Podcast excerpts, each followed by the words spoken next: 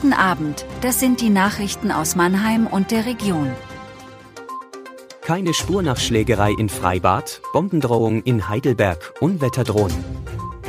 Nach der Schlägerei im Herzogenriedbad am Sonntag fehlt von zwei gesuchten Männern weiter jede Spur. An der Schlägerei waren 40 Menschen beteiligt.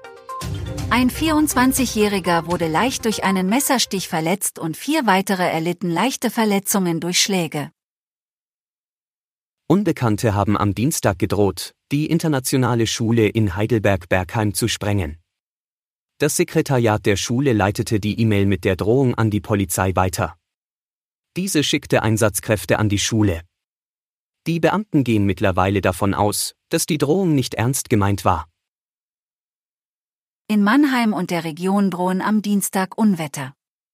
Nach dem heißen Wochenstart soll es laut Angaben des deutschen Wetterdienstes im Südwesten am Nachmittag Schauer und Gewitter mit Starkregen, Hagel und Sturmböen geben. Gegen Abend seien Orkanböen von 120 Kilometern pro Stunde nicht ausgeschlossen. Nach Angaben des Wetterdienstes treten die Gewitter typischerweise sehr lokal auf und treffen mit voller Intensität meist nur wenige Orte. Wo genau damit zu rechnen ist, war zunächst unklar. Jeff Hill wird neuer Co-Trainer bei den Adlern. Das teilte der Verein am Dienstag mit. Damit haben die Adler den zweiten Co-Trainer für Chefcoach Johann Lundskog gefunden. Jeff Hill kommt vom SC Bern, bei dem er schon mit Lundskog zusammengearbeitet hat.